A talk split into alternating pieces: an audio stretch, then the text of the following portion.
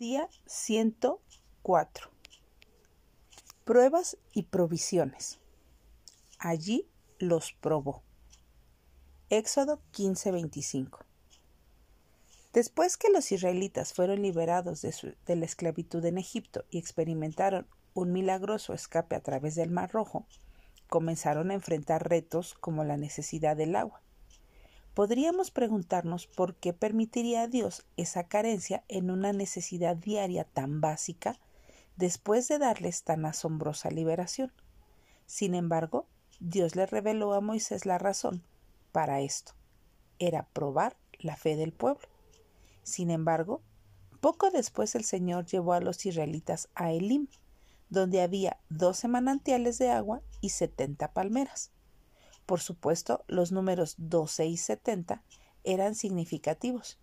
Israel se componía de 12 tribus y tenía 70 ancianos.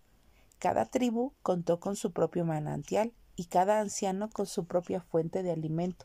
Por tanto, Elib no solo era un lugar de abundante provisión, sino también de importancia providencial. Dios estaba mostrándoles que los cuidaría a la perfección. Esto también ocurre con nosotros, especialmente cuando enfrentamos nuestras propias necesidades. La mano del Señor no es demasiado corta para proveernos ni nos ha olvidado, pero desea que confiemos en Él y aun en lo que desconocemos. Así que aprovechemos cualquier carencia y tiempo difícil que podamos enfrentar como una oportunidad para que Dios nos revele su perfecta provisión.